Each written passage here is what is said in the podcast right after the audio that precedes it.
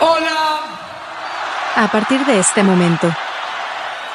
Llegó la hora, y durante dos horas, el minuto, segundo, instante. comienza. En FM Sónica, Supongo que tienen sed. dado, hobby, soccer, Buenos Aires, Argentina. Hola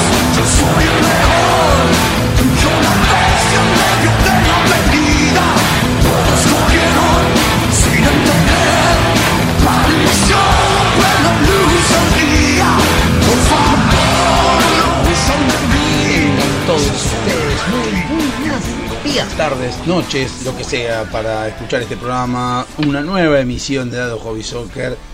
Estamos ya en la ciento y pico, no sé qué cazzo, pero algo especial porque es comenzando, o al menos en vísperas de mi onomástico, que va a ser el es, será, es, fue, será, el 2 de febrero, próximo viernes. Así que este, y también post vacaciones. He vuelto de San Clemente, así que este, estamos retomando la emisión de este programa para todos ustedes, todos felices y contentos, celebrando, apl- aplaudiendo de pie, que estamos de vuelta.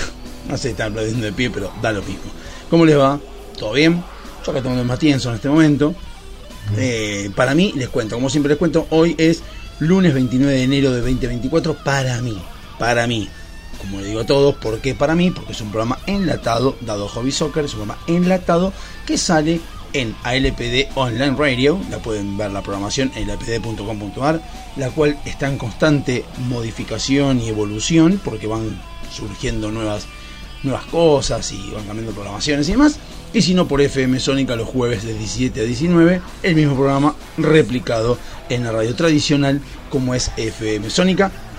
Vamos a hablar temas que vamos a hablar y temas que me fueron dando en estos 15 días. Que ustedes imagínense que si hago un programa todos los, toda la semana de dos horas, dos horas, eh, hablando un montón de cosas que se me van surgiendo en la semana, imagínense dos semanas de vacaciones. Tuve que agarrar el WhatsApp y grabar y anotarme las cosas que fueron pasando, que fui viendo y que me llevaron a, a, opinar después, a hablar del programa radio. Así que bueno, 11 7163 1040, el WhatsApp de FM Sónica para quien tenga ganas de mandar un mail, para quien tenga ganas de mandar un, WhatsApp, un, audio, texto o lo que fuere. Mi amigo Facundo se va a encargar de recibirlo y Facundo mismo se va a encargar de transmitírmelo el día de los martes, que estamos en a las puertas del delirio por Sónica y casi exclusivamente. ¿Por qué digo casi exclusivamente? Porque a las puertas del delirio funciona al revés que Soccer. Ado Hobby Soccer estrena en LPD Online Radio y replica en Sónica. A las puertas del delirio estrena en Sónica y replica en LPD Online Radio. Unos funcionamientos así, sistemático, entre idas y vueltas entre programas y radios. Dicho todo esto, vamos a comenzar, no sé, comenzar, vamos a continuar, vamos a hablar, vamos a charlar un rato de eh, lo que fueron estos 15 días. Como les dije al principio, estuve en San Clemente del Tuyú, eh, en la casa de, de, mi amigo Pablo Cardoso, mi hermano de la vida, Pablo Cardoso, mando un abrazo, el padrino de mi hija. Eh, y al mismo tiempo también de Carlito, que no está más entre nosotros, entre los mortales, que es el padre de, de, Pablo, que bueno, que es el quien hizo la casa en San Clemente de Tuyú. Notablemente está sobre el límite de San Clemente y la nada misma, o sea, está ahí la casa, muy buena, muy linda casa, muy, muy tranquilo todo. Eh, y bueno, ahí empiezan los primeros albores, las primeras cosas que fueron sucediendo, que esto es un resumen de lo que sucedió. No vi en San Clemente, la segunda quincena de enero, no vi una merma en, la, en los turistas, no vi un, un desierto de, de, de, gente, no lo vi. Vi algo normal, no vi ni una explosión de gente, ni tampoco vi un, una lágrima de gente, no. Calculo que no creo que haya sido una, un verano auspicioso, esos veranos que, que por ahí eran antes, que ahora voy a, voy a hablar también de eso, unos veranos que eran antes que se llenaba de gente, mucha gente en la costa. No sé si estaba llena, repleta como otras veces, pero sí es cierto que había gente. Como les dije yo, mi casa, donde estábamos con Gisela, con las chicas, con mi hijo, con todo, estaba en el límite de, San Clemente, lo cual esto implicaba de que cuando uno iba a la playa había mucha playa para disfrutar, muchísima playa para disfrutar. ¿Por qué? Porque había poca gente. Pero no era porque en San Clemente no había gente, sino porque estábamos en el límite de San Clemente. El quien fue a la costa argentina sabe muy bien de que cuanto vos más al costado, más lejos estés del centro, menos gente hay. ¿Dónde detectabas que había gente? En el centro a la noche. A la noche había gente, había restaurantes, estaban llenos, había gente haciendo cola para restaurantes, como toda la vida hubo en la costa. No quiero decir ni que más ni que menos. Normal, lo de siempre. Eh, es cierto que yo en una época, y pasa que a veces hay, que tener en cuenta muchas cosas. Cuando yo tenía 20 años, la costa explotaba. No se podía caminar a veces y un montón de cosas. Ahora, eh, la gente que va a vacacionar es siempre la misma o los que vacacionan es gente que se va renovando o lo que fuere. Yo dije siempre la misma, quiero decir que la, en cantidad, ¿no? El tema es que, claro, obviamente, mi hija, por ejemplo, olvidémonos de que se fue a Brasil los primeros 15 días, después se fue a Mendoza. ¿Por qué? Porque le salía tan barato o igual de precio ir a Mendoza en avión que ir a la costa en auto, en micro, un micro mucho más caro, pero a la costa en auto. Entonces, yo creo de que muchas de las personas que antes no les quedaba otra que ir a la costa o era tu lugar de salida, eh, ahora cambiaron su destino. O sea, eh, Julieta, con 21 años, mi hija, a la edad que tenía yo de su edad, estaba planificando cómo irme a la costa, cómo irme a Villa Gesell, generalmente que era mi lugar preferido de, la costa. Hoy en día ella agarró y fue con el novio a Mendoza y le salió igual de precio, de igual de igual de valor que ir a la costa, o más barato incluso. Entonces, ¿qué pasa? Hay muchas personas que empezaron a abrirse a, eh, a otros lugares de la Argentina, ¿vale? por eso no digo al exterior. Hay gente, mucha gente que va más a Salta, va a Mendoza, va a, lugares como Catamarca.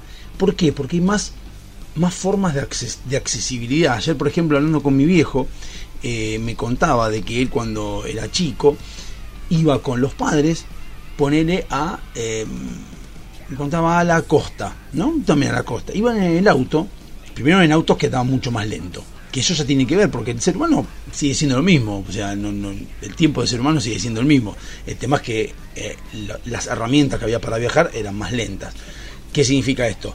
Me contaba que ir desde donde él estaba, en capital, ¿eh? no en provincia, en capital, hasta Banfield, que era más o menos para enganchar con lo que sería Ruta 2, le demoraba alrededor de dos horas, más la lentitud, más el tramo, más la gente. Y llegar a la costa costaba bastante.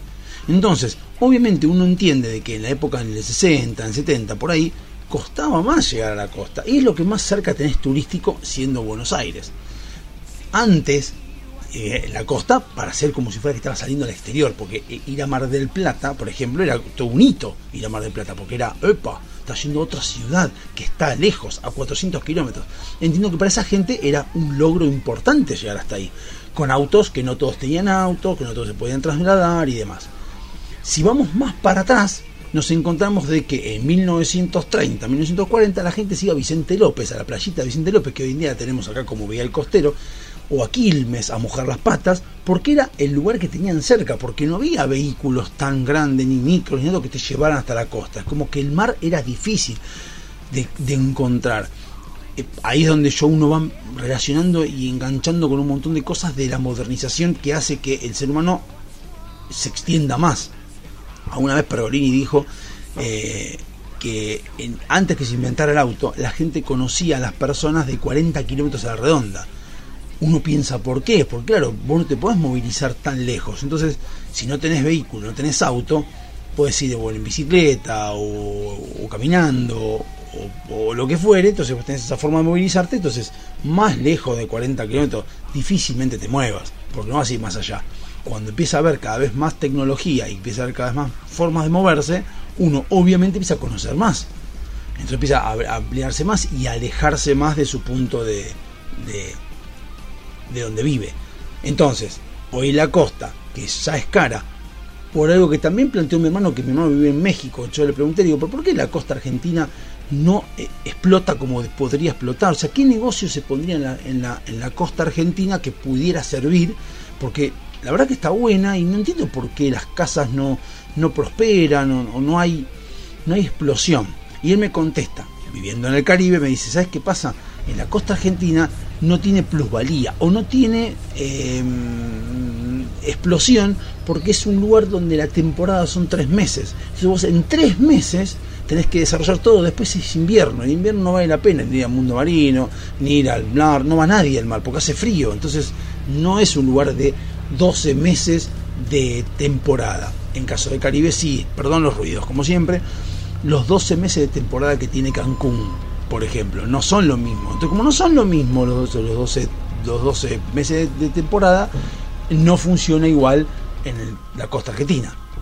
Entonces, obviamente, cuando uno va, se acerca a la costa y dice, bueno, pará, eh, sigue siendo caro porque justamente son tres meses de, temporada, entonces vos tenés que en ese momento recaudar lo suficiente para mantener toda tu, tu casa o todo tu negocio, digamos, durante ocho meses en la costa para volver a abrir nueve meses después. Entonces, sale caro. Entonces, ¿qué pasa? Las personas hoy en día que se pueden movilizar y se paran entre la costa y Mendoza, me voy a Mendoza, que es más lindo o es distinto, y voy en avión, no tengo que fumarme cuatro horas de auto. Todo eso cambia. Entonces, todo eso cambia en cuanto a la tecnología, en cuanto a lo que va a cambiar. Entonces, por eso es que no sé hasta qué punto que los periodistas tomen a la costa como referencia para ver cómo se movió la gente, sirva de mucho hoy en 2024. Eh, bueno, con el periodismo tengo, yo ya tengo hace años eh, cierta, no intencionalidad, pero cierta discrepancia y habiendo estudiado periodismo, porque hay un tema, hay una cosa, hay veces que la gente critica el periodismo en general y lo, lo, lo, lo putea porque son ensobrados, como hay mucha gente que se puso de moda decir ensobrado, o gente que está eh, a las puteadas con, con que el periodismo, que Majul, que Planata, que Navarro, que... Entonces yo en realidad, habiendo estudiado periodismo y que habiéndolo dejado el periodismo, ni siquiera ejercí nunca como periodista y lo, lo dejé por algo que me explicó, lo voy a reiterar, algo que me explicó o no se explicó en una clase magistral eh, Nelson Castro, dijo que claramente cuando uno empieza de periodista, que empieza de abajo, que lo que empieza el periodista es averiguar, a preguntar sobre una cosa, sobre la otra, qué sé yo, qué, es lo que tiene bueno, que no sé, que eh, llevar cables y demás, eh, cuando uno sale como notero, básicamente deslizó que uno tiene que seguir la editorial del medio de comunicación que lo contrató. Y yo dije, no, yo quiero decir lo que a mí se me cante el ocote, no tengo ganas de repetir lo que me diga el, medio de comunicación al cual me contrató.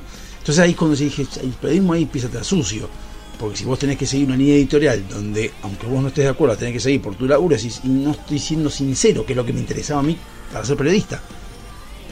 O sea, justamente, y una vez más, reiterar lo de la pauta, no de la pauta, lo de la publicidad acá, que no hay, qué sé yo, es por este motivo, es, ya lo tengo hace 30 años esto, de sabido, porque lo dejé de estudiar en el 96, no 30 años, casi 30 años.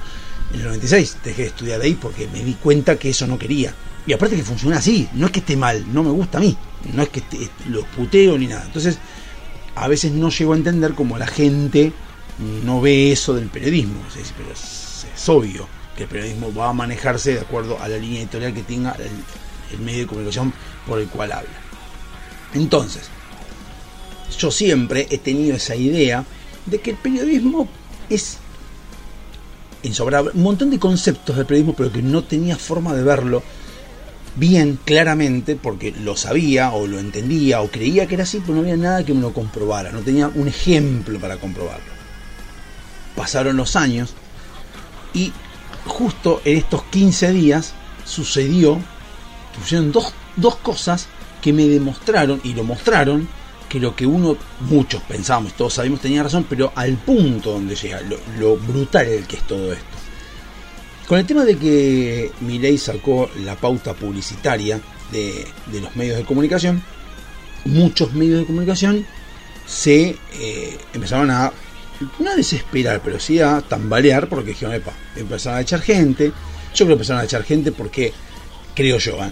eh, esto que hablan de Radio Nacional no es porque Radio Nacional no puede facturar con Víctor Hugo Morales. No creo que sea eso. Yo creo que Víctor Hugo Morales está puesto en Radio Nacional porque alguien paga la pauta y si yo te pago la pauta, te mantengo la radio si vos me pones a, este, Víctor Hugo.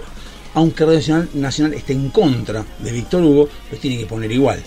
Si a vos te sacan el, condicionante, que es la pauta oficial, para tener a Víctor Hugo, evidentemente no renovas el contrato y a la mierda a Víctor Hugo. Es obvio. No es por un tema de plata, no es porque no tiene plata Radio Nacional. Pero bueno, algo que vi, eh, yo desde que ya lo estoy haciendo en este programa de radio, lo hago en la radio tradicional, lo hago en la LP de una radio, como siempre les dije, siempre quise tener un programa de radio, una radio.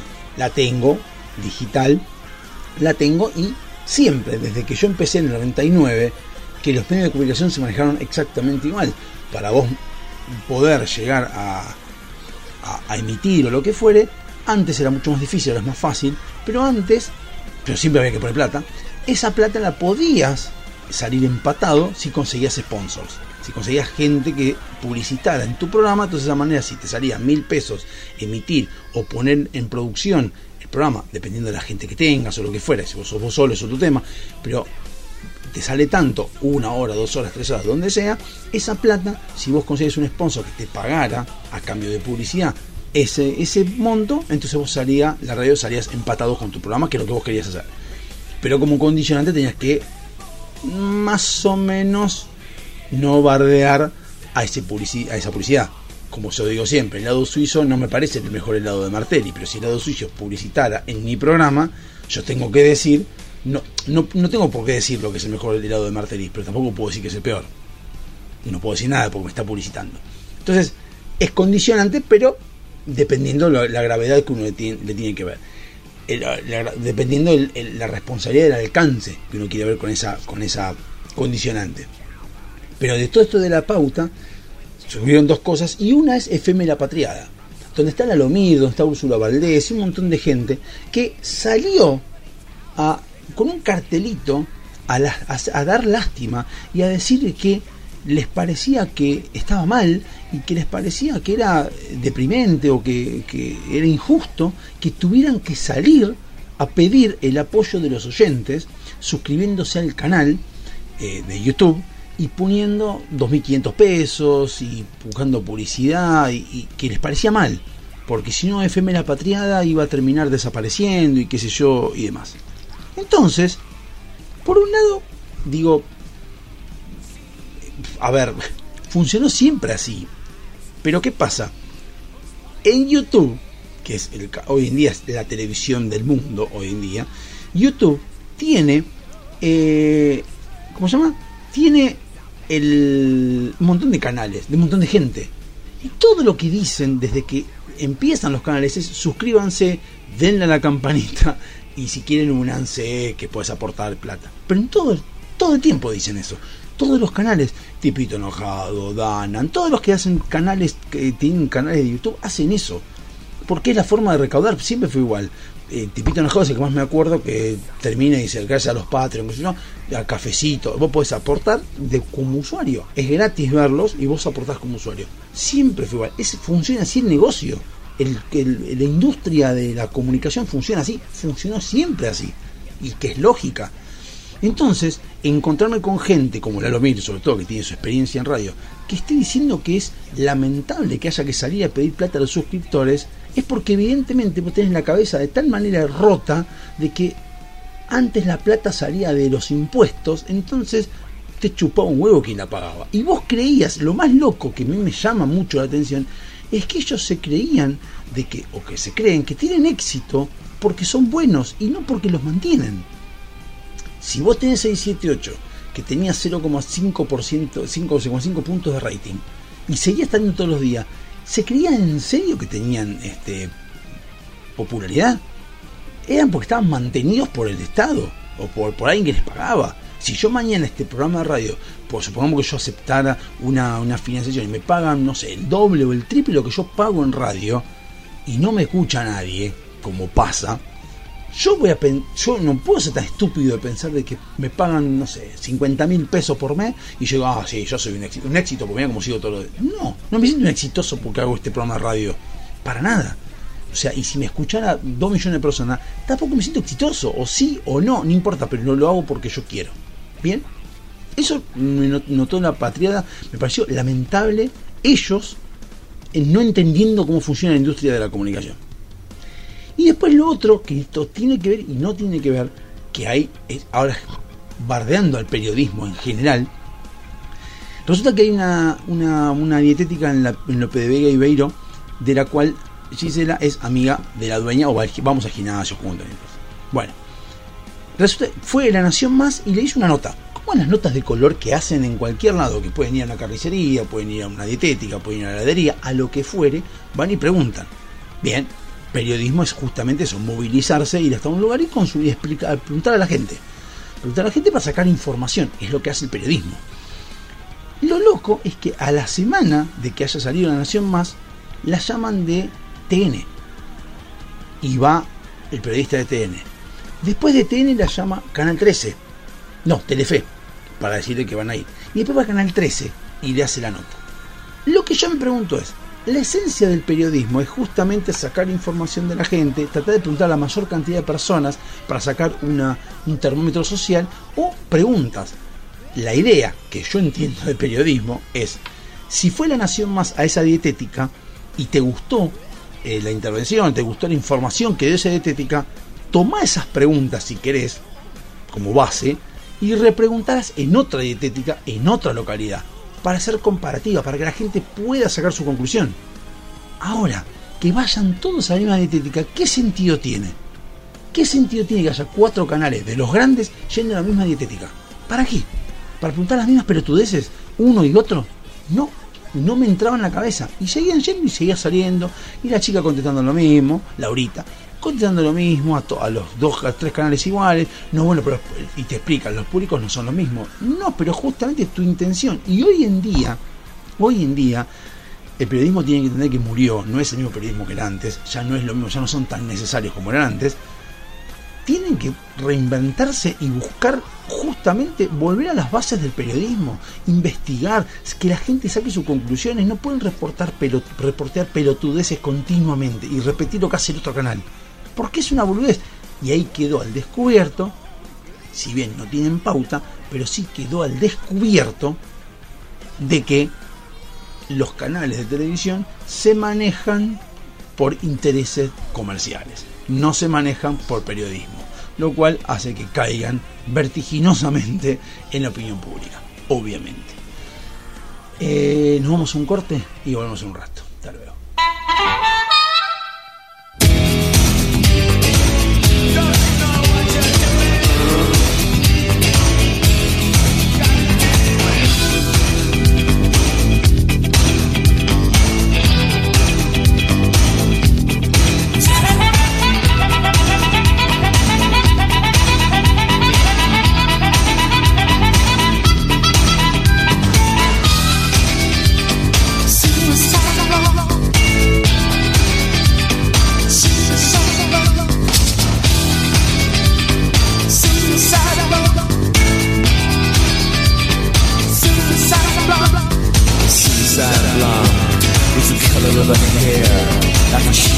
distraction for you and fair.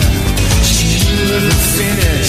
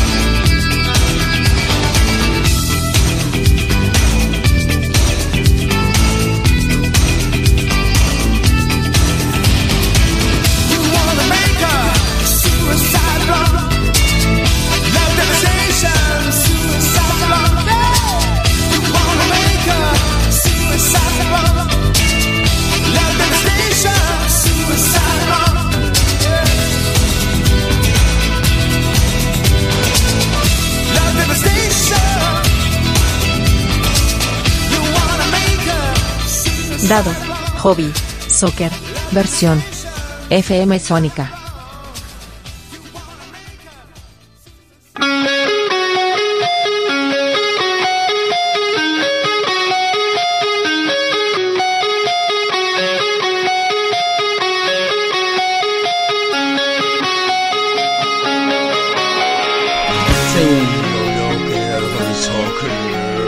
Estamos eh, nuevamente 11 7163 1040 el WhatsApp de FM Sónica para poder, pueden registrarlo también para mandarle a Sónica a otros programas, obviamente. No hace falta que sea Dado Hobby Soccer nomás. Lo pueden mandar en cualquier momento cuando quieran y póngale, dígale este mensaje para el salame de los jueves. Y bueno, el Facundo se encarga que filtra todos los llamados y, y demás y te los, después te los va, te los va informando. Eh, bueno, estábamos hablando de lo que es el periodismo, lo que es lo que tiene que ver con, con, con la pauta oficial y demás. Pero no, a ver, lo que yo me gustaría es, em, a lo que es conclusión, yo dije que iba a empezar a ver, a leer la ley ómnibus, eh, el decreto, el famoso DNU y todo eso, que uno ahora lo va entendiendo porque lo van puliendo. Temas que estaría bueno que lo tratemos como ciudadanos. Pero después lo vamos a ir viendo, porque yo quiero ir a la, a la- a la crudeza, al primero de todos. ¿Y qué es lo que uno está de acuerdo o no? Que creo que mucha gente no lo leyó, son muchas, muchos puntos, y no lo leímos mucho, y ahora estamos viendo cómo se va amasando y se va embarrando todo, porque obviamente hay políticos en el medio. Pero eh, eso es un tema que lo, lo hablamos después. Hablamos del tema de la pauta, que se sacó la pauta, eso está al alcance del Poder Ejecutivo, y el la pauta, entonces cómo se empieza a ver, gra- gra- gracias a esto, eh, los alcances y la crudeza del periodismo y demás. También está el, en lo que es el poder ejecutivo o lo que es lo, estatal, los empleados de cada uno de estos lugares. Y algo que me pasó, esto fue exactamente después de haber, grabado el, último programa, antes, ya hace 15 días, tuve que ir a renovar el registro de conducir a 3 de febrero. Bien, para esto vale aclarar una, una, hay que una salvedad. Yo en 2009 había ido a renovar el registro algunas de tantas veces que tuve que ir y en esa época todavía estaba eh, la municipalidad de 3 de febrero manejada por Curto. Bien, en ese momento yo hice el cambio de domicilio, había hecho el cambio de domicilio a Vicente López, de 3 de febrero a Vicente López y y cuando voy a, dar el examen de manejo en Vicente López, me dicen, mira, para poder dar el manejo, que tenés que dar todo, hay que ir a 3 de febrero, tenés que ir a 3 de febrero a que 3 de febrero te emita una nota donde diga, che, mira, eh, vamos a... eh, Diego Súbaro tiene acá el registro de conducir, expedido por nosotros, y eh, con esa nota nosotros podemos tomarte el examen. Lo cual, lo primero que ya me puso mal, decir, pero porque cambié de domicilio significa que me olvidé de manejar, o sea, qué pelotudez es esta. Pero son entre municipales, era obvio. Pero bueno, eso lo exigía, entonces tenía, tuve que ir a 3 de febrero a que me dieran la nota esta famosa para que yo pudiera dar en Vicente López. A todo esto eran las 8 de la mañana cuando estoy en Vicente López. Digo, bueno, voy a 3 de febrero y me fijo eh, de que me dan esa nota. ¿Qué calculé? que ¿Cuánto podía tardar? Era municipalidad, una hora por lo menos, pero dije, bueno, capaz que menos, capaz que más, pero por ahí debe andar. Llego a la municipalidad, municipalidad 3 de febrero, era todo un quilombo de gente, como no es ahora, pero esto era un quilombo de gente, gente dando vuelta, pero por todos lados. Llego a una oficina donde le explico, digo, "Mirá, tengo que hacer esto, y me dice, andate al primer piso, voy al primer piso, llego al primer piso, me recibe una persona y me dice, sí, la persona me recibe. Voy a esperar por el sonido, Dios, no sé qué están sacando un camión, no sé qué carajo están haciendo. Ahí está saliendo un camión, me parece. Bueno, eh, me agarré, me agarra un, tipo y me dice, eh, bueno, ¿qué necesitas? La nota.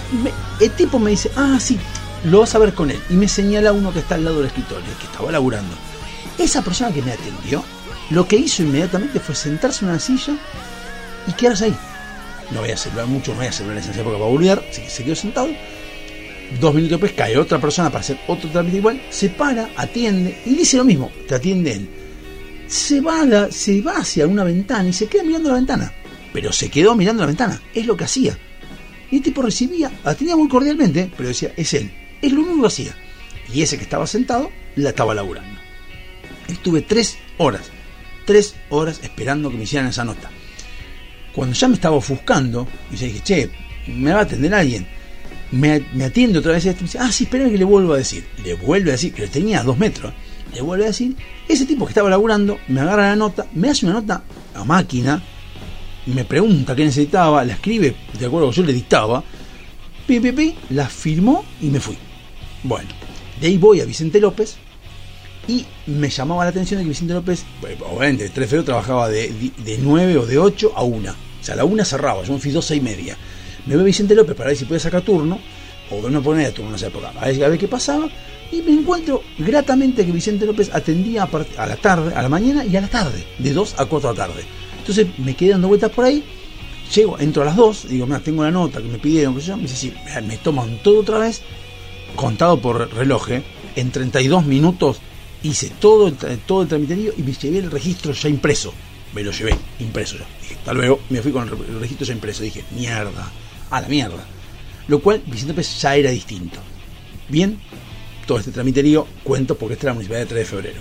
Volviendo a 3 de febrero, ahora voy, reconozco menos gente, todos laburando, acá estaban todos laburando, eh, y cuando llego, digo, bueno, eh, voy a hacer el, el, examen, en este caso de vista nomás porque no tengo nada, bueno, ibas pasando de, de oficina en oficina, bien, porque a uno le das, le das los papeles, entonces empieza el primer tema, me agarra la primera chica, me agarra el papel, yo vi impreso documento y registro conducir. Detalle, lo había impreso de mi Argentina, o sea, como tengo el documento en mi Argentina, lo bajé ahí y lo imprimí, para no tener que imprimir, para no sacar el documento y sacar fotocopia, no pelotude. Imprimí ahí las dos cosas que son legales, porque vienen de mi Argentina. Presento, la chica me mira, pim, listo, me dice que hay una multa, pago la multa en ese momento, pim, me voy.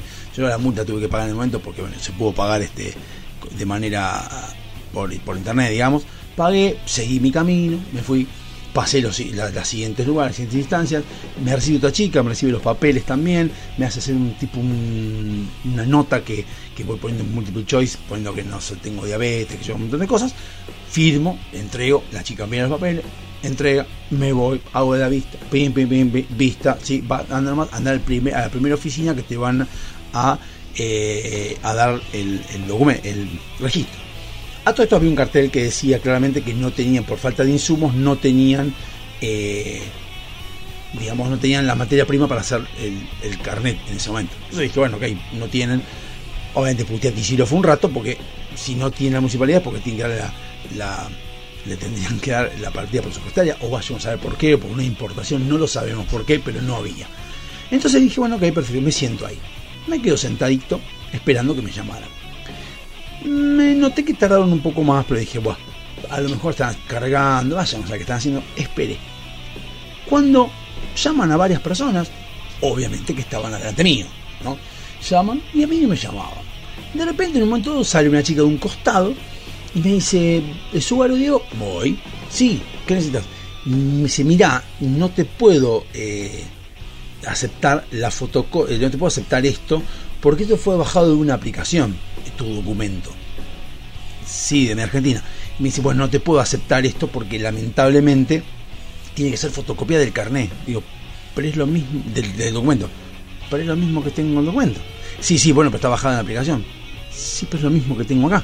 Es el mismo, exactamente igual. Sí, bueno, pero tiene que ser una fotocopia. Ok. Y ya empecé, ya ahí medio que me enojo. ¿Y por qué? Pues ya he escuchado algo que después les voy a contar. Me dice, bueno, andate abajo a la, planta baja, al subsuelo, y ahí saca fotocopia y después subí. Bueno, empiezo a putear, bajo. Cuando bajo, digo, le hago el pregunto a seguridad, perdón, la fotocopiadora, ah, no, está de vacaciones. Lo cual dije, ¿eh? ¿Cómo está de vacaciones? Pensé yo. Dije, sos municipal, sos, o sea, sos un servicio público, vos no puedes estar de vacaciones. O sea, tenés que tener un reemplazo de fotocopias. No estamos hablando de un reemplazo de, de mm, no sé, del intendente. Un reemplazo de fotocopiadora, ponía a otra persona a sacar fotocopia. O sea, es municipal. Más allá de que yo insisto con que deberían tener y deberían darlo gratis, pero no importa. Pues para eso pago impuestos, pero no importa. Bueno, me dice, anda enfrente, que enfrente hay una- un kiosco que te saca fotocopia. Bueno, voy enfrente, sacan fotocopia, me dan la fotocopia. Voy con la fotocopia, se la entrego al, al papel, a la oficina y digo, toma, me pidieron este papel fotocopiado por el documento, acá está. Ok, gracias, van para adentro. Otros 15 minutos más esperando. Sale la persona, Diego, sí. Y me dice lo siguiente. No tenemos insumos para hacerte el carnet, así que te vamos a un papel. Un papel que lo miro, conociendo de, de- conociendo de, computación, el docu- es, es de una impresora láser que tiene fotocopia. O sea, de imprimir ese papel, hubiese impreso el papel de la fotocopia.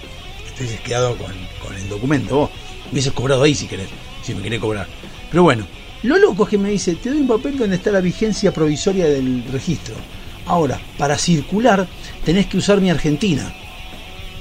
Entonces me quedo y digo, pero si recién me dijiste que no querías fotocopia de mi Argentina, ahorita tengo que usar mi Argentina. O sea, primero me decís que de una aplicación me lo decís como que una aplicación, no sé cuál es. Resulta que después agarré y me decís, mi Argentina tengo que usar. Entonces ahí me empiezo a indignar. Y me dice, ah, y, la otra cosa que me dice, me dice, bueno, el 10 de febrero, pegate una vuelta por acá para ver si eh, está el documento. Y si no, bueno, este, si te van a decir si está o no está, y después vendrás en otro momento. A lo que me vuelvo a indignar, no les dije nada porque son empleados municipales que les chupan, están, están, como me dijo una vez un, un amigo, están embadurnados en bacalao. Entonces todo les resbala, les chupa un huevo, en aceite de bacalao les chupa todo un huevo. Pero la realidad es que, a ver, pensemos dos minutos. Primero me decís que tengo seguridad con mi Argentina, es decir, que tenés acceso a mi Argentina. Mi Argentina es una aplicación que podemos tener todos, los que me estás obligando a circular. Entonces, mi Argentina podría notificar por ese medio, está tu registro de consumo y venirlo a buscar. ¿Por qué tengo que ir yo a perder el tiempo hasta la municipalidad, en horario que yo estoy laburando? Porque a ellos se les canta el ojete, cuando están para servirme a mí. Punto número uno. Punto número dos. Banco francés, por ejemplo, me manda por correo la tarjeta de crédito. ¿Qué te cuesta vos mandarme el documento por tarjeta, por, por correo? O decirme, poneme Argentina, por ejemplo, dónde querés recibir el el documento. Que hay que entregárselo en mano a la persona. Ok. Bueno, el correo es de trabaja de 8 a 18, entonces le voy a poner, bueno, pasa por mi empresa, donde trabajo yo. Ping. Entonces, bueno, lo recibo yo y ya está. ¿Para qué me haces la municipalidad otra vez? Eso, para mí, demuestra claramente no solo que estamos en las antípodas, en, en- en 1980, sino que además que el tema es que es para justificar el sueldo de los que están ahí adentro. Porque ese es la- básicamente el tema. No me puedes venir a decir de que en 2024, donde todo se entrega por correo, donde todo se entrega por, por, variación, donde la comunicación hoy es totalmente distinta al resto, o sea, eh, yo no estoy pidiendo siquiera que el documento nacional de identidad sea por internet. Podría hacerlo, podría hacerlo, pero no lo estoy pidiendo. Pero evidentemente hay una industria o algo enorme atrás, un aparato gigantesco atrás, que va a intentar hacer que no nos modernicemos nunca, que nunca seamos, seamos un país serio, moderno y rápido para la gente, porque no conviene, no conviene que haya rapidez en la municipalidad, no conviene que haya rapidez en, los ministerios, no conviene que haya, porque si hay rapidez, lo que haces es que cada vez falta gente. Una vez, y no hablamos nada más que de lo estatal, hablamos de lo privado. Una vez en la empresa donde estoy, sigue estando, porque hay dos, dos divisiones. Una división en San Martín y una división en Vicente López, a 15 cuadras de distancia. Yo estaba en la de San Martín, en la época esta en que funcionaba, eh, yo como administrativo trabajando en la de San Martín. La sede central era Vicente López.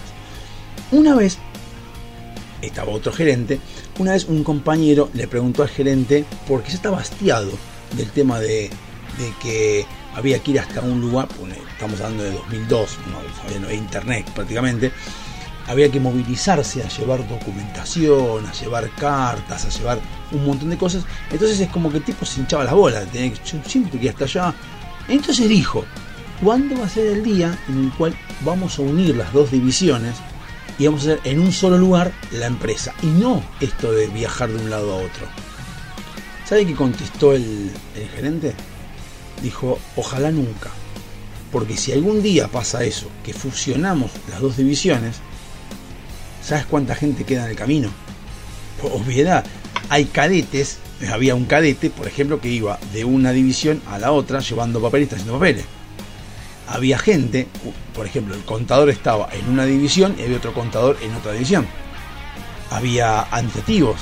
Si vos unís las, las empresas, obviamente va a haber un solo contador, va a haber, no va a haber más cadete, no va a hacer falta llevar nada, entonces se pierde mucho laburo en el medio. Y estamos hablando de lo privado. Ni quiero pensar cuando se trata y la plata la paga otro. Esto me hace acordar al, al, al cuentito este del, del pocito en el que tiene que ver mezcla lo estatal con lo privado. Eh, el pocito en el, en el pueblo del interior. El- en un pueblo. Había eh, cuenta que en, un pueblo o en una ciudad había un intendente, en un pueblo más que una ciudad. En un pueblo, en un pueblo había un intendente que eh, entonces, en su gestión se genera un pozo en la ruta que de acceso hacia el pueblo. El tipo, como todo político, o como mayoría de los políticos, lo deja hacer al pozo. Un pocito chiquito no pasa nada. Pozo se va extendiendo, el tipo termina su gestión, viene otro, se va extendiendo cada vez más el pozo, y ya pasó que el momento que los autos empiezan a frenar y pasan el pozo lento, porque si no se rompen los autos. El intendente por desidia lo sigue dejando ahí. ¿Qué pasa? Cuando ven que los autos empiezan a frenar, va uno y dice, ¿y si pongo un, un localcito de, de frutillas? Lo pone ahí, entonces claro, los autos paraban y algunos compraban frutillas. Entonces cuando ve el de durazno, dice, che, ponemos uno de durazno enfrente. ¿Por qué no? Si los autos frenan. Entonces viene otro y pone de choripanes, viene otro y pone de parrilla, y así se fue extendiendo 5 o 6 negocios alrededor del pozo. Incluso más pusieron centro comercial El Pozo, donde vendían hasta ropa. ¿Qué se podía poner? Incluso más, en cartel decía a 200 metros El Pozo, para que se sabía de que estaba llegando al lugar donde se empezó a hacer cada vez más famoso. Y la gente frenaba al pozo, que había gente que no frenaba, se frenaba pero seguía de largo, pero la gente no. Pero el pozo cada vez era más grande. Entonces vino un intendente un día vez y dijo, bueno, señores, por de una vez por todas, como algo heroico, dijo, vamos a por fin arreglar la ruta y vamos a arreglar el pozo. ¿Qué se imaginan que hicieron los comerciantes que habían puesto los locales alrededor del pozo de algo que estaba mal cuando el tipo dijo que quería arreglar, hacer algo que le corresponde hacer? Les estaban en contra. Obviamente se estaban todos en contra. A las puteadas. Porque me estás sacando el negocio. Me estás dejando de, comer. Y obviamente con la, con la, obviamente el, todo el- la parafernalia de no, lo que pasa, que está haciendo que la gente se cague de hambre. No, flaco, las cosas está bien arreglar el pozo. Si ese pozo se hubiese arreglado en un principio, no hubiese llegado nunca al punto de que la gente explotara el pozo para ganar plata. Con esto pasa lo mismo, con el Estado más todavía.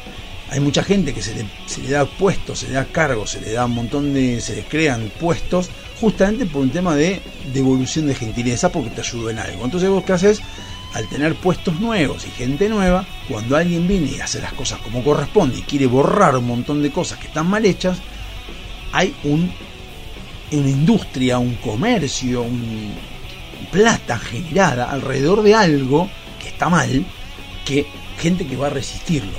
Es evidente. Y esa resistencia es la que frena el cambio cultural. Frena mucho el cambio cultural. ¿Por qué? Porque obviamente hay situaciones en las cuales uno se arroja a una probabilidad y uno dice, bueno, si yo hago esto va a pasar tal cosa. Y va a haber gente que quiere retener ese negocio o eso que le hace ganar plata, donde le hace creer a la gente que está acostumbrada a ser cómoda o a vivir de una forma, decirle, ves, a qué te está cagando. De ahí vienen los paros de la, de la CGT, de ahí vienen las cosas de, de los piqueteros y demás, que ellos reclaman porque detrás de todo ese reclamo está su interés, obviamente, por eso están gritando.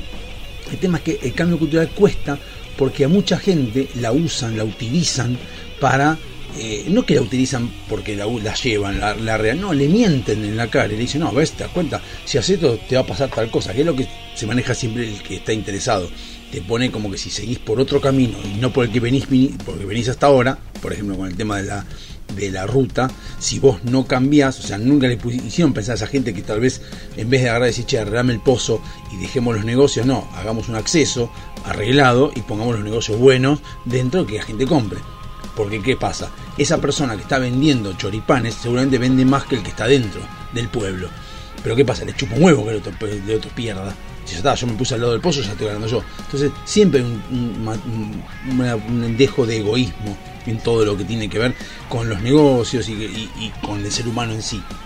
Y está egoísta, porque el que está vendiendo más es porque se puso ahí y tiene privilegio sobre el resto, de sobre los otros, que están, están bien puestos dentro del lugar como corresponde, dentro del negocio, y que lo único que les pasó a ellos fue que se puso un pozo y que hubo un, un intendente o varios intendentes que no arreglaron ese pozo.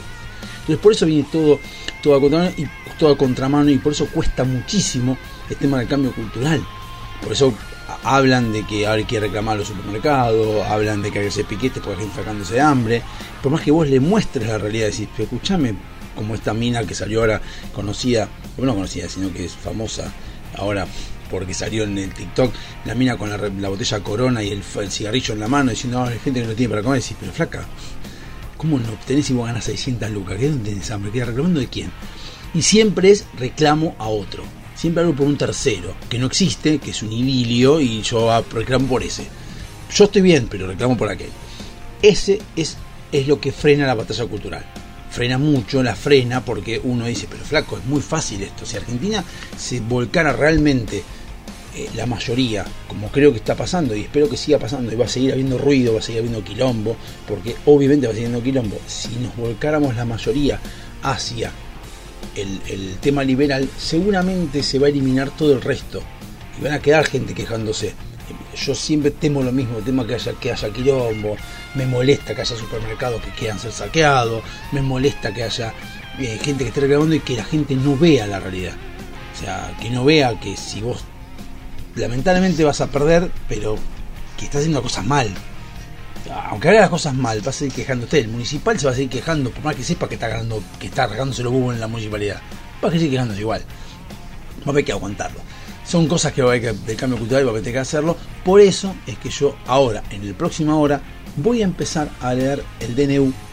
eh, el DNU voy a empezar a leer el primero de qué es lo que se impactó en cada cosa, porque ya que nadie lo leyó, o pocas personas lo leyeron, vamos a hablarlo como corresponde, aunque sea aburrido el programa, me da lo mismo. Por lo menos vamos a, a plantear y vamos a hacer las cosas como corresponde, como cuando leímos la, la- la Constitución. Nos vemos en la segunda hora de Dados Hobby Soccer. Hasta luego.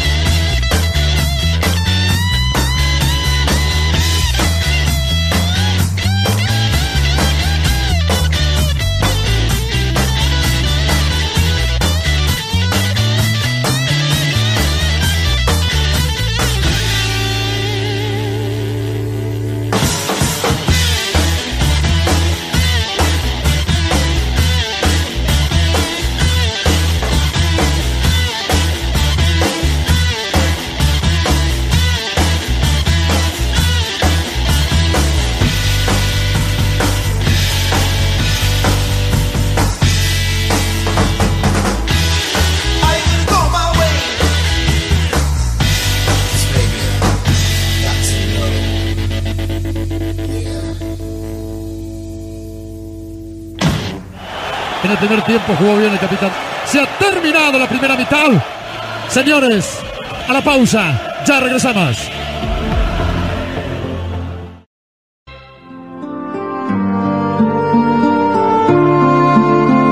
Mientras tanto, aquí, en la gran ciudad, una nueva hora comienza.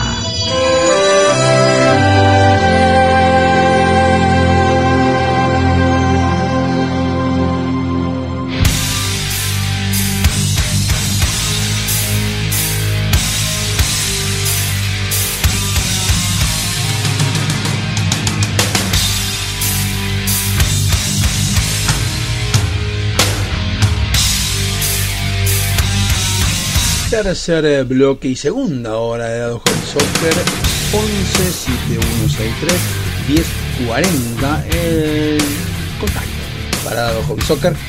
Y vamos a comenzar rápidamente y les voy a contar por qué vamos a hablar del DNU, por qué voy a leer el DNU, porque ya pasó un mes y pico de la eh, emisión de este DNU, de, de haberlo hecho, qué sé yo, y algo que me había comprometido yo es en su momento como leí la constitución, donde creo que todos debiéramos leerla, el DNU también todos deberíamos leerlo, por lo menos para tenerlo, no es grave, así como la bardeamos a, a Saracho porque no leyó 400 páginas, como en su momento que era la ley ómnibus o lo que fuere, que la vamos a leer también, es nuestra tarea como ciudadanos. Yo soy de las personas que considera que el ciudadano debe, debe, no es que debería hacerlo, debe estar interiorizado con las cosas que tienen que ver con su país tiene que leerlo y tiene que saberlo. Después puede quejarse o no, puede ver que el representante lo diga o no.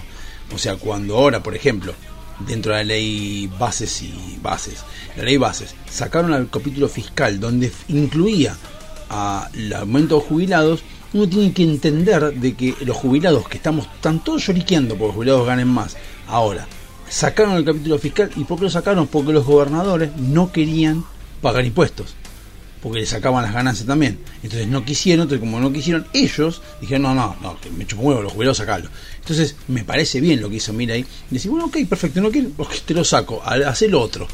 Y cuando venga alguien, lo que dijo Mira que es lo que a mí más me gusta en cualquier contexto de mi vida. Yo quiero hacer esto. Vos lo sacás, yo te lo saco, no hay ningún problema. Ahora cuando alguien venga a quejarse, dice, che, no, lo que pasa es que ustedes tienen esto. ¿Te acordás cuando te dije que lo hagas? Bueno, vos lo sacaste jodete ahora. Hacete cargo vos de hacerte cargo con la gente. Que es lo que debiera hacer, que creo que es lo que va a hacer. Mira cuando el primero de marzo, porque nadie está hablando del primero de marzo. Cuando el primero de marzo salga la. la Miré tienen que hablar al Congreso. Creo que tiene que hablar, obviamente, para habilitar las sesiones ordinarias del Congreso.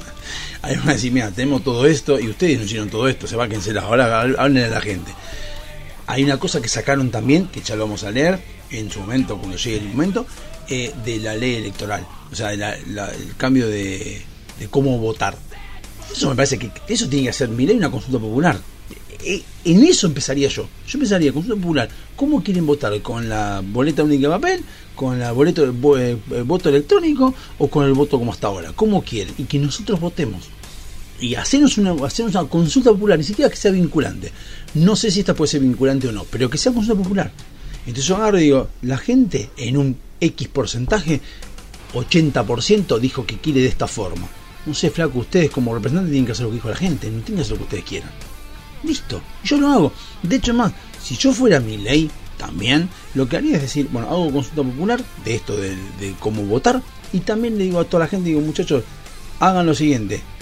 Eh, quieren hacer una reforma, en este lugar pueden agarrar y firmar, juntar firmas para eh, que se trate esa ley, si el Congreso no la quiere tratar, y decirle, en la Constitución está, no me acuerdo qué artículo es, que figura que si hay un porcentaje de la población que pide una, un tratamiento en el Congreso, se tiene que tratar, se tiene que sí, tratar sí o sí, se tiene que tratar, y si se aprueba es ley, punto, no hay ningún tipo de explicación, diputado y se acabó.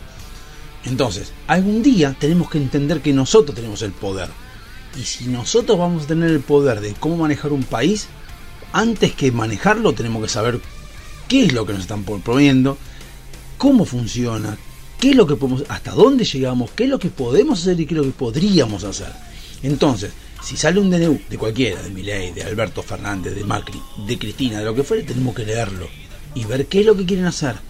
No entenderlo y decir, bueno, lo que pasa es que quieren hacer no sé qué, quieren llegar al momento en el cual se, no sé, que Cristina se perpetúa en el poder. Si, es eso, bueno, leemos también, lo leemos también. ¿Sí? Vamos a comenzar con el primero. Empieza así. Visto y considerando que la República Argentina se encuentra atravesando una situación inédita, gravedad, generadora de profundos desequilibrios que implican, impactan negativamente en toda la población, en especial en lo social y económico. Que la severidad de la crisis pone en riesgo la subsistencia misma de la organización social, jurídica y política constituida, afectando su normal desarrollo en procura del bien común. Que ningún gobierno federal ha recibido una herencia institucional, económica y social peor que la que recibió la actual administración, por lo que es imprescindible adoptar medidas que permitan superar la situación de emergencia creada por las excepcionales condiciones económicas y sociales que la nación padece, especialmente como consecuencia de un conjunto de decisiones intervencionistas que con el fin de corregir la crisis terminal que enfrenta la economía argentina y conjurar el grave riesgo de un deterioro aún mayor y mucho más grave de la situación social y económica, se debe reconstruir la economía a través de la inmediata eliminación de barreras y restricciones estatales que impiden su normal desarrollo, promoviendo al mismo tiempo una mayor inserción en el comercio mundial que en el año 2003 el país tenía superávit gemelos, es decir, superávit fiscal y externo, que la realidad actual es muy diferente. Los déficits gemelos son equivalentes a 17 puntos del PBI, es decir, 2003 teníamos superávit, 2023, 20 años después, tenemos 17 puntos del PBI de déficit que para comenzar a, solucionar la enorme cantidad de problemas derivados de la herencia que la administración saliente deja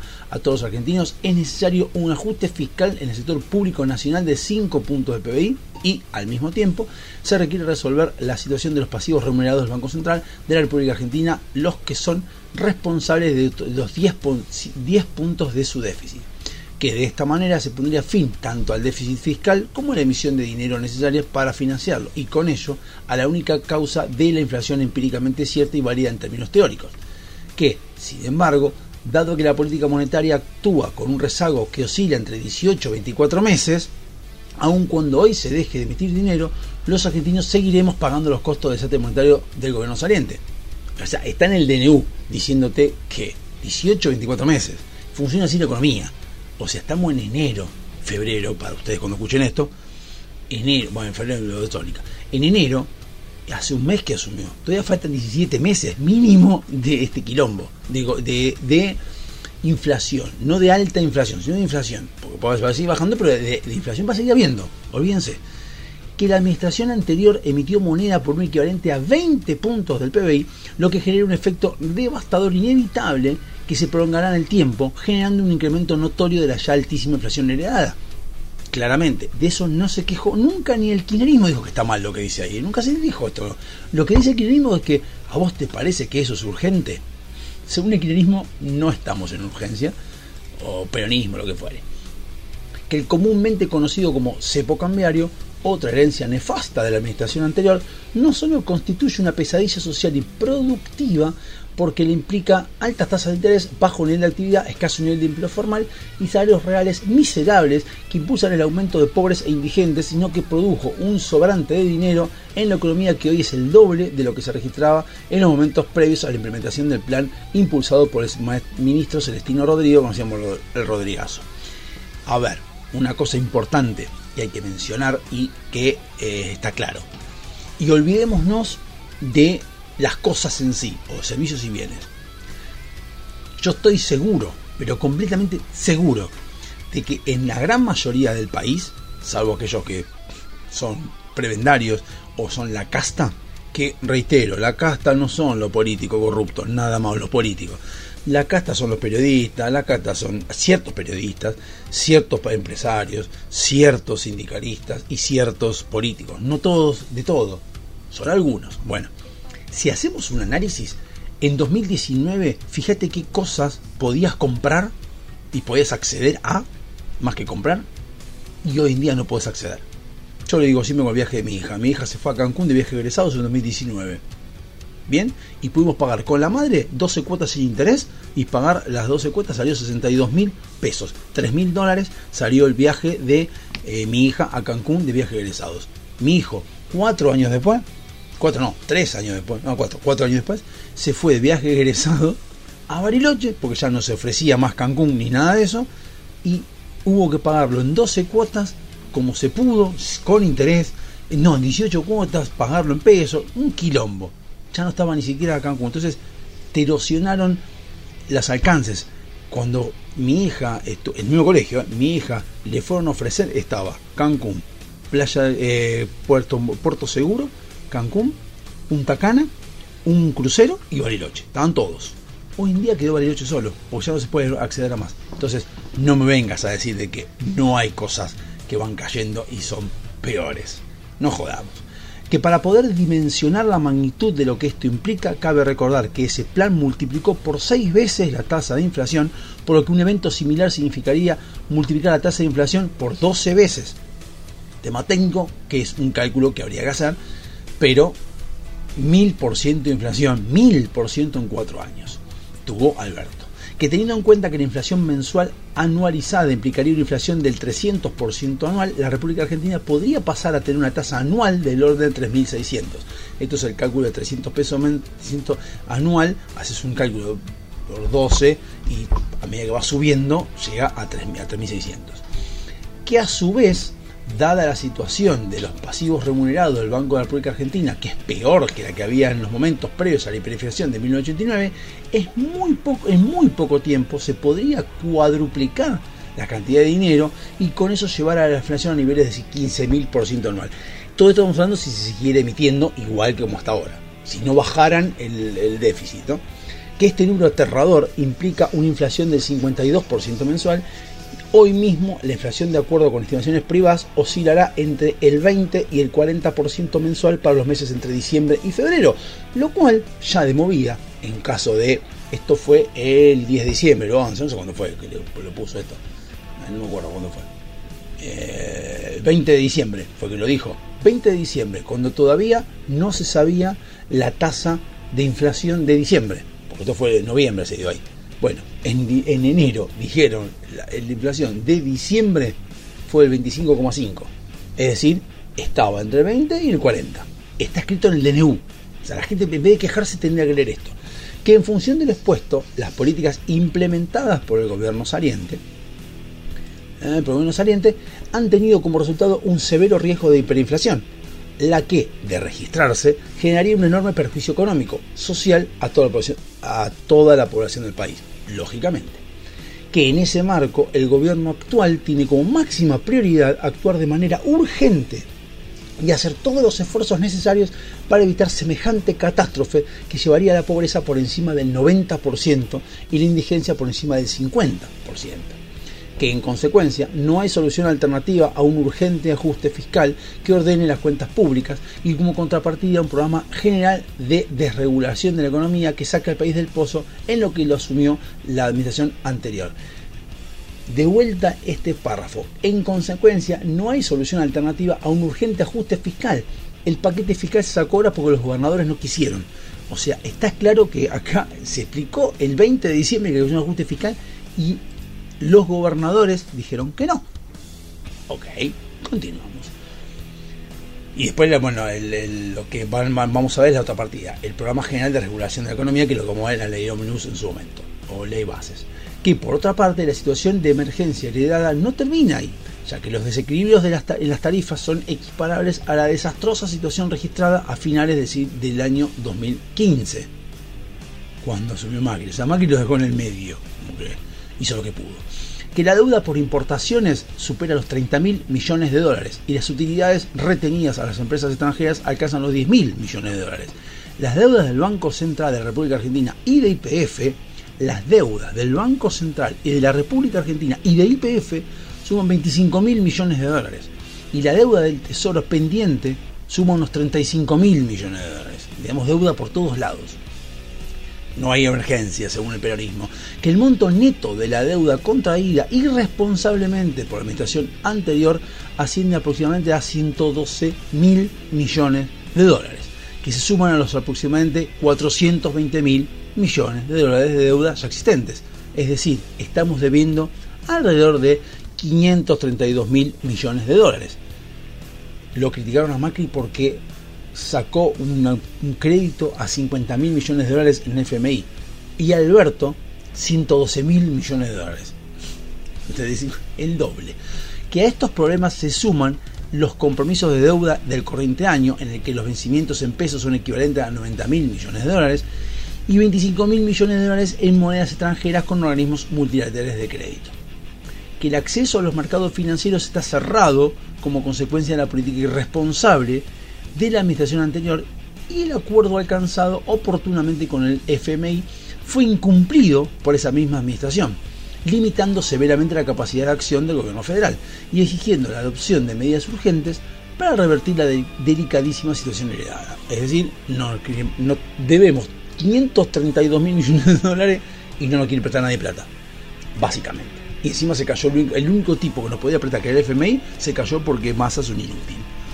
O un hijo de puta, más que un inútil que todo esto transcurre en medio de una situación de enorme gravedad social como consecuencia de una economía que no crece desde el año 2011, cuando Cristina sacó el 54% de los votos. Ahí es donde yo digo, eh, no nos quejemos mucho de, de los, de los políticos nada más, porque algo de culpa también tenemos nosotros. Que el empleo formal en el sector privado se mantiene estancado en 6 millones de puestos de trabajo desde, la- desde esa fecha, lo que ha provocado la anómala e inaceptable situación de que el empleo informal supere al formal en un 33%, es decir, bueno, 30% más de informal, que es lo que a veces uno no tiene que guiarse, tanto por los indicadores de pobreza, porque lo informal no está eh, reflejado, entonces no hay manera de saberlo. Y cuando lo informal pasa al formal, a lo mejor también puede haber quilombo también con eso, con los indicadores empiezan a subir. Porque obviamente se empieza, va a haber gente registrándose. Cuando estás en un informal, o sea, nadie está registrando lo- los, movimientos que hay en Avellaneda de Plata, porque es todo por un efectivo. Ya fue. Ahora, cuando empiezan a registrarse a nivel indicadores, va a subir o bajar que por ello los salarios reales se encuentran en un nivel inusualmente bajo, ubicándose a finales del mandato de la administración anterior en torno a los 300 dólares mensuales, y eso es seis veces inferior al nivel existente durante el periodo de convertibilidad, es lo que dice siempre de los 1.800 dólares. O sea, hoy en día 300 dólares cuesta, cuesta A ver, una, una cosa que les cuento, 300 dólares es el sueldo, eh, es el, el, ¿cómo se llama? El salario real promedio, 300 dólares, ¿no? Es el promedio. Mi hijo se fue, nos fuimos a la costa, y mi hijo lo que hace es vender eh, monedas de Minecraft, de Minecraft, de Free Fire, no, el otro, ¿eh? bueno, el otro juego este que es el... ¿cómo fue? Free Fire no es parecido al Free Fire. Eh, vende monedas a la gente de afuera. Hizo 300 dólares en 5 días. Por de a 10 dólares, de a 50, 40, ¿no? porque acá sale más barato, entonces afuera 300 dólares hizo el sueldo de una persona que labura todo el mes, lo hizo en 5 días. Porque 300 dólares en el mundo es nada. Entonces cuando vos querés comprar algo, una Xbox, un televisor, querés comprar una computadora, cuesta un huevo, porque cuesta un mes de sueldo. ¿Entendés que estamos en urgencia? Que la consecuencia de la catastrófica política económica y social aplicada por la administración anterior es una caída abrupta del salario de los trabajadores de todo el país, lo que resulta en un 45% de pobreza y un 10% de indigencia. Ya eso es gravísimo. Que en los últimos 12 años el PBI per cápita ha caído un 15% en un contexto donde el país acumuló una inflación de aproximadamente 5.000%, demostración cabal de que nuestro país ya se encuentra inmerso en una estanflación desde hace más de una década. Por eso cuando, cuando Milei dijo que iba a haber estanflación, no dijo que iba a haber estanflación, como que dijo, ya estamos, no sé por qué motivos hace el problema, que es eh, estancamiento e inflación, ya estamos hace rato, pero bueno, la gente no lo ve. Qué fácil advertir que la actual administración ha recibido un país en donde casi la mitad de la población es pobre y con un tejido social completamente deteriorado, donde más de 20 millones de argentinos no tienen acceso a una vida digna por estar presos de un sistema que solo genera más pobreza. Que más de 6 millones de menores de edad pasan hambre. Esto es inaudito, es asqueroso. No tienen acceso a condiciones dignas de vida y como es evidente, ni siquiera pueden asistir regularmente a la escuela que la infraestructura de nuestro país también se encuentra en situación calamitosa. Solo el 16% de nuestras rutas se encuentran asfaltadas y solo el 11% está en buen estado. puedo decir que la ruta 11 está bien en, el traye- en un trayecto. Hay un trayecto que está como el culo. O sea, a ver, que estén asfaltadas como corresponde tiene que ser que tipo la General Paz. Eso está bien asfaltado. Una, una ruta bien asfaltada es como la General Paz. Así debería estar todo. Que por todo lo dicho es indudable que la situación argentina es extremadamente crítica y de una emergencia sin precedentes en nuestra historia que si bien nuestro país ha atravesado graves crisis y muchos gobiernos se han expresado en el pasado en forma similar acerca de la gravedad de la situación que enfrentó la Argentina, la realidad indica que ninguna de las anteriores, pese a su seriedad, tuvo la magnitud y alcances de la crisis actual. Que frente a ese gravísimo cuadro de situación no hay más alternativa posible que el ajuste de las cuentas y de las finanzas públicas que implique un drástico cambio en rumbo económico. Esta explicación es muy sencilla, no hace falta tanto explicarlo porque pasa en cualquier familia. Si vos te, te, te entran, te entran 100 pesos y vos gastas 120, vas a tener que empezar a cortar un montón de cosas. ¿Y qué cortas? Internet, el cable se cortaba antes, el teléfono, un montón de cosas que son innecesarias. Acá pasa lo mismo. La cultura es una de esas. El cine, la puerta del cine es una pelotudez. ¿Para qué quieres la puerta del cine? Nunca, no vas a cortar a los médicos. Porque eso, es fundamental. Ahora, ¿para qué me importa? Que no haya películas, no haya. Durante dos años no haya películas argentinas, ¿cuál es el problema? Nadie se va a morir. Eh, eh, dice que frente a ese gravísimo cuadro de situación no hay más alternativa posible que el ajuste. Ah, bueno, ya está. Ah, que implique un drástico cambio económico. Que la confianza, núcleo central de las decisiones económicas, solo se podrá revertir con un programa integral de reformas económicas que quiebre en forma decidida las causas profundas de decadencia de nuestro país, que es lo que hace uno cuando tiene problemas en la casa que esas causas se encuentran en una estructura económica que se basa en la cooptación de rentas de la población a través de un sistema corporativo que se apoya en muchos casos en regulaciones arbitrarias que no tienen como fin el bien común y que entorpecen el normal, normal desenvolvimiento de la economía impiden el libre desarrollo de capacidades económicas de nuestro país. Que esa intrincada red de regulaciones, lejos de proteger a los sectores más débiles de la población, las, los hace dependientes de sectores notablemente improductivos y parasitarios. Que la situación exige la adopción de medidas urgentes que no admiten dilación alguna, con el objetivo de romper ese ciclo vicioso de empobrecimiento generalizado y crisis recurrentes. Que el grave cuadro descrito obliga a tomar en forma inmediata decisiones drásticas que ayuden a poner en marcha el país a través de la liberación de fuerzas productivas hoy maniatadas por relaciones cuyo fracaso es patente que para revertir que la situación descrita atenta contra el bien común y afecta a los derechos constitucionales de millones de argentinos. O sea, metemos a la constitución en el medio. Que para revertir la situación de estancamiento y empobrecimiento que nuestro- en, en que nuestro país se encuentra sumido hace varias décadas, resulta imperiosa la eliminación de numerosas regulaciones que ahogan las fuerzas productivas de la República. Que por ese motivo el Gobierno Nacional ha decidido implementar un plan de regulación de amplísimo alcance. Y luego, en el siguiente bloque, vamos a estar hablando de lo que realmente se desregularía. Todo esto es la explicación del por qué hay que hacer una desregulación, desregulación de la economía. Después viene qué es lo que se va a desregular y cómo me acuerdo que hicieron el cacerolazo minutos después de que terminó de decirlo Milei sin saber qué carajo era lo que se decía, cuando ya me costó a mí 23 minutos leer nada más que los motivos por los cuales eh, va a haber un, un DNU. Así que vamos a en el siguiente bloque, en el último bloque de Dado Hobby Soccer, vamos a, a leer eh, qué es lo que se, se, se desregularía. Hasta luego.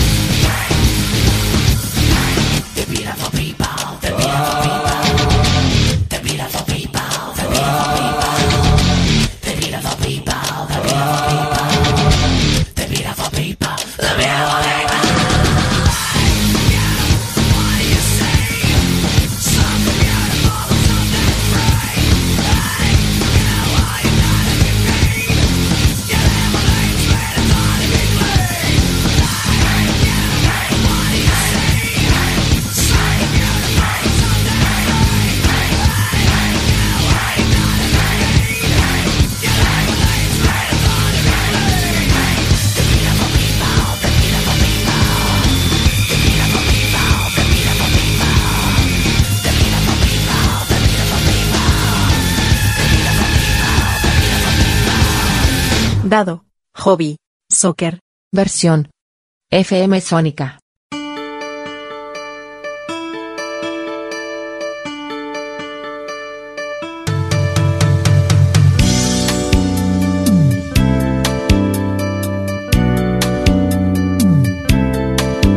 Último bloque de Dado Hobby Soccer 11 7163 1040 el WhatsApp de Sónica para poder mandar cualquier tipo de comentario a mi programa.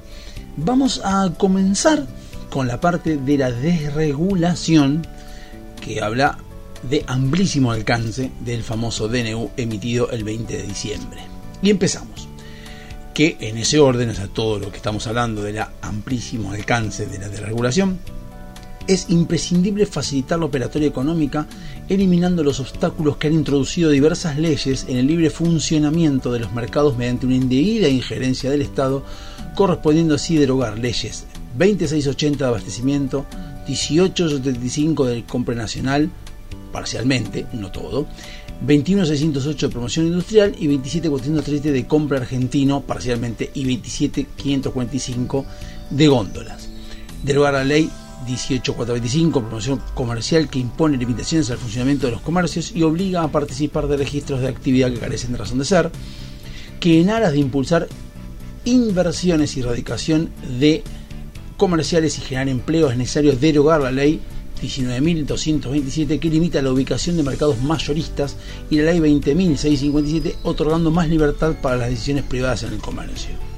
Bien, ahora, la primera pregunta, ¿no? Porque acá podemos optar por dos cosas, o seguir leyendo o ir a la ley 2680, ley 2680, donde nos va a mostrar qué es lo que eh, hablamos siempre de que es rarísimo llegar a eh, la ley y ya saber que está mal. Pero vamos a ampliarlo. ¿Qué es lo que insisto yo, debiéramos hacer como ciudadanos argentinos, nuestra tarea. El tipo lo que dijo el 20 de diciembre que va a derogar la ley 2680 de abastecimiento. Vamos a Infoleg, que es eh, digamos el Ministerio de Justicia y Derechos Humanos, Presidencia de la Nación, donde dice que el artículo, la ley 2680, que fue el 20 de junio de 1974, dice Creación del régimen de abastecimiento. La presente ley regirá con respecto a la compraventa, permuta y locación de cosas muebles, obras y servicios, sus materias primas directas o indirectas y sus insumos, lo mismo que las prestaciones, cualquiera fuere su naturaleza, contrato o relación jurídica que las hubiere originado que se destinen a la sanidad, alimentación, vestimenta, higiene, vivienda, deporte, cultura, transporte, calefacción, refrigeración, esparcimiento, así como cualquier otro bien inmueble o servicio que satisfaga directamente o indirectamente necesidades comunes o corrientes en la población. Y vamos acá, texto completo de la norma y es enorme la norma. No sé si leerla, está hecha por Allende y Lastiri. Son los que eh, tiene varios artículos donde uno puede, eh, está derogada y puede leerla toda en Infoleg y ahí enterarse de qué es lo que protege o eh, aplica.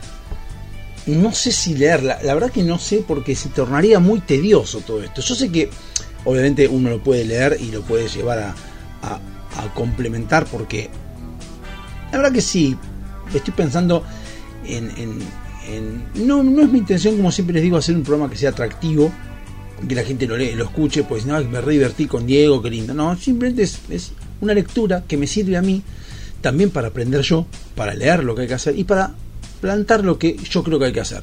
Así que sí, la voy a leer porque realmente eh, para poder debatir y discutir sobre cosas que suceden y que nos afectan en el país, esta ley, la 2680, que es la primera que se pide derogar, empieza con artículo 1 que se presenta ley regirá con respecto a la compraventa, como ya dijimos antes, todo lo que, lo que eh, implica, ¿no? Eh, dice, en relación a todo lo comprendido en el artículo 2, en el artículo precedente, el Poder Ejecutivo, por sí o a través del o funcionarios y u, organismos que determine, podrá. Eh, establecer para cualquier etapa del proceso económico precios máximos y o márgenes de utilidad y o disponer de la congelación de los precios en los niveles vigentes o en cualquiera de los niveles anteriores. Es decir, abajo, B, fijar precios mínimos y o de sostén y o de fomento, o sea, decir cuánto vale algo. Yo tengo acá un tengo un coso de sal que voy a decir cuánto vale. No me importa, porque yo supongo que sé cuánto vale. Entonces yo digo, esta sal vale 500 pesos. Dictar normas que rijan la comercialización, intermediación y distribución y o producción. Es decir, no solamente te voy a decir cuánto vale este salero, sino que además te voy a decir quién lo va a distribuir y cómo lo van a producir. Porque yo soy sé todo. Obligar, obligar y continuar con la producción, industrialización, comercialización, distribución o prestación de servicios, como también a fabricar determinados productos dentro de los niveles o cuotas mínimas que estableciera la autoridad de aplicación. Esta última, los efectos de la fijación de dichos niveles o cuotas mínimas, tendrá en cuenta respecto a los obligados los siguientes datos y elementos. Volumen habitual de producción, fabricación, ventas o prestación de servicios, capacidad productiva y situación económica. Es decir, yo tengo un salero acá delante mío que este salero de sal, que está acá, que tiene sal común, de cloruro de sodio, va a tener que ser eh, producido de la siguiente manera, distribuido y comercializado de la forma que yo diga. Pero además voy a obligar a que haya saleros de sal del Himalaya que esté distribuido de tal manera, o sea, yo voy a obligar a hacer algo que la gente no pidió, pero hay que hacerlo igual. Yo voy a obligar a hacerlo. O sea, lamentable. Y yo voy a decir cuánto hay que producir, cómo hay que producirlo, cómo es el volumen de la fabricación y cómo son las ventas que va a haber y cuánto va a ser el servicio que se va a prestar. O sea, está diciendo, en la ley está diciendo, yo me encargo de todo lo que tenga que ver con lo, con lo comercial. O sea, derogarla era lo primero que hay que hacer, como bien lo hizo. Los que resulten obligados por la aplicación de la presente norma, que, estimen que a consecuencia de ello sufrirán grave e irreparable perjuicio económico, podrán solicitar la revisión parcial o total de las medidas que los afecten mediante un trámite que establecerá la reglamentación. Sin embargo, ello no los excusará de dar estricto cumplimiento a las obligaciones impuestas, en tanto no se adopte resolución en relación a su petición, lo cual deberá dictarse dentro de los 15 días hábiles de reclamo. En caso contrario, quedará sin efecto de medida. Es decir, yo te obligo a producir, porque vos producís saleros de sal de cloruro de sodio, pero yo quiero que también hagas de sal del Himalaya. No te gusta, te escueza, quejate si querés. Si en 15 días no lo veo, eh, bueno, me chupo un huevo lo que digas vos, no sé, tenés que hacerlo igual. O sea, es lamentable esto. Rebajar o suspender temporalmente derechos, lo que tanto se quejan de los derechos, que no. eh, La ley dice rebajar o suspender temporalmente derechos, aranceles y o gravámenes de importación, así como acordar subsidios y o exenciones impositivas cuando ello sea necesario para asegurar el abastecimiento y o la prestación de servicios y o la prestación de servicios. Es decir, yo tengo el salero, hago sal, hago la sal cloruro de sodio, vos me obligás a hacer sal del Himalaya. No me llega, no, me alcanza, listo, te doy un subsidio para que hagas sal del Himalaya. O sea, yo quiero que hagas sal del Himalaya. O sea, ¿entendés el concepto de esta pelotudez? Prohibir, prohibir o restringir la exportación cuando lo requiera la necesidad del país. Es decir, yo voy a, vas a poder exportar cuando yo quiera. Porque yo digo que lo- ahora necesito, ahora no necesito. O sea, estás obligando a la gente a que no, sea, obligando al exportador a que exporte cuando quiera, cuando yo quiero y si no, no exportar.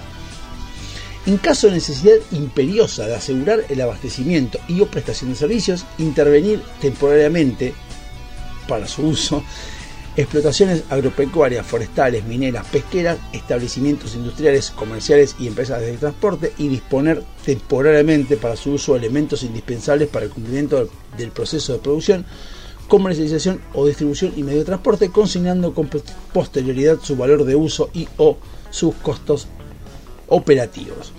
En caso de necesidad imperiosa de asegurar el abastecimiento, es decir, la famosa expropiación no quiere vender uno sal del Himalaya porque no le rinde, sé, yo te expropio cosas porque no estás haciendo lo que yo te dije. La intervención y o uso o uso previsto en el presente inciso se ajustarán a las siguientes reglas. Serán ordenadas en todos los casos por el Poder Ejecutivo o la autoridad de aplicación de la presente ley. La duración de la medida no podrá exceder los 180 días contados a partir de la fecha de vigencia del decreto o resolución que la ordenó, sin perjuicio de, las eventuales prórrogas que pudiera sufrir la medida. La intervención y o uso se harán efectivos mediante el o los funcionarios que designe el Poder Ejecutivo o la autoridad de aplicación, en su caso.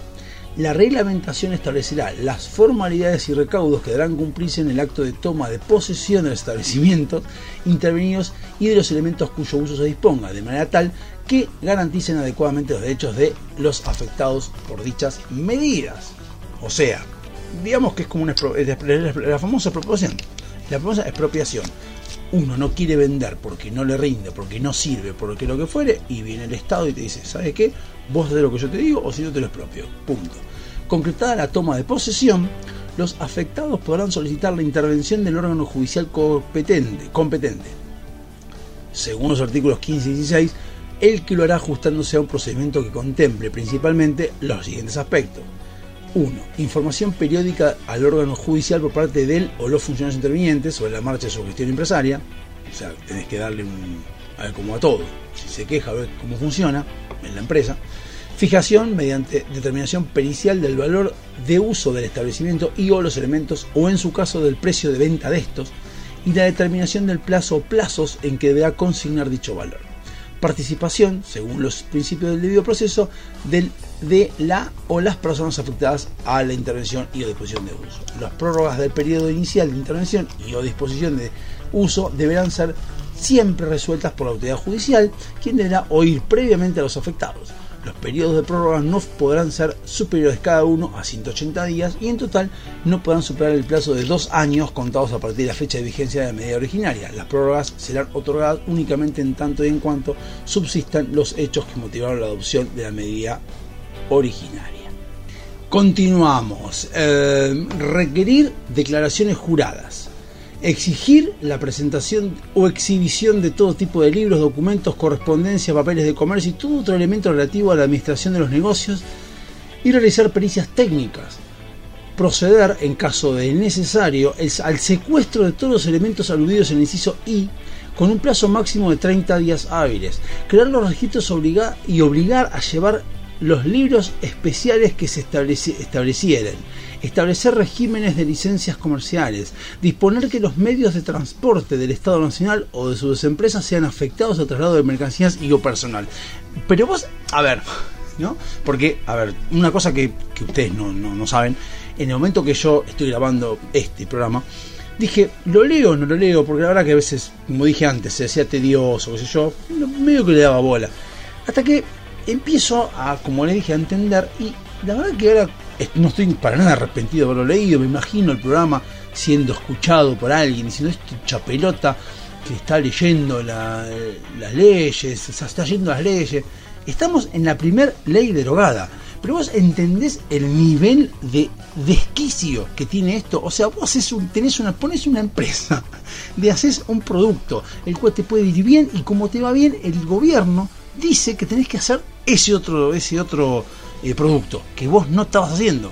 Te obliga a hacerlo. Y si vos no lo puedes hacer, ok, perfecto, te lo va a subvencionar. Pero como te lo subsi- subsidia y te lo sub- subvenciona, vos tenés que agarrar y después presentar si te lo intervienen porque no estás cumpliendo con lo que ellos dijeron, te lo intervienen y te obligan a hacer un montón de cosas que vos no tenías por qué hacer o que era tu tema.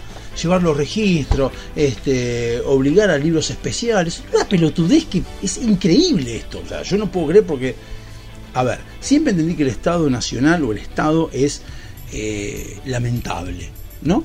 Ayer, por ejemplo, también cuento, hablando con mi viejo, mi viejo dice, no, porque yo le diría a mi ley, mi viejo no es que esté en contra de pero dice, le diría a mi ley que hay muchos países del mundo que tienen fuerte, fuerte injerencia del Estado y funcionan muy bien, puede ser Japón, Suiza.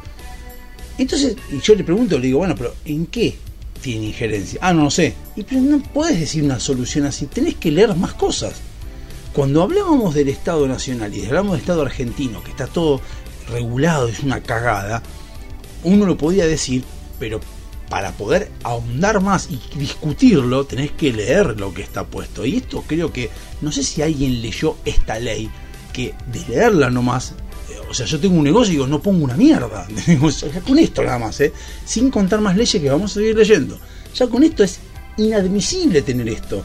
Quien tenga dos dedos de frente y un comercio, dicen, yo ni en pedo pongo un comercio con, esta, con este tipo de regulación.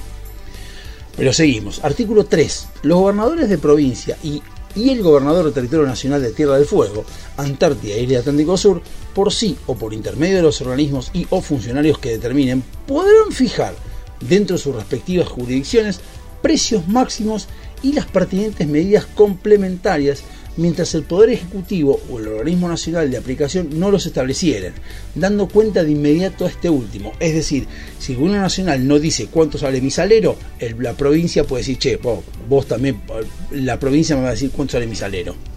Dichos precios subsistirán en tanto el Poder Ejecutivo no haga uso de las facultades que a este objeto le acuerda esta ley. O sea, si el Poder Ejecutivo Nacional no dice cuánto sale el salero. También podrán disponer las medidas autorizadas en el ciclo, bueno, incisos, tanto, el importable de casa porque no estamos leyendo.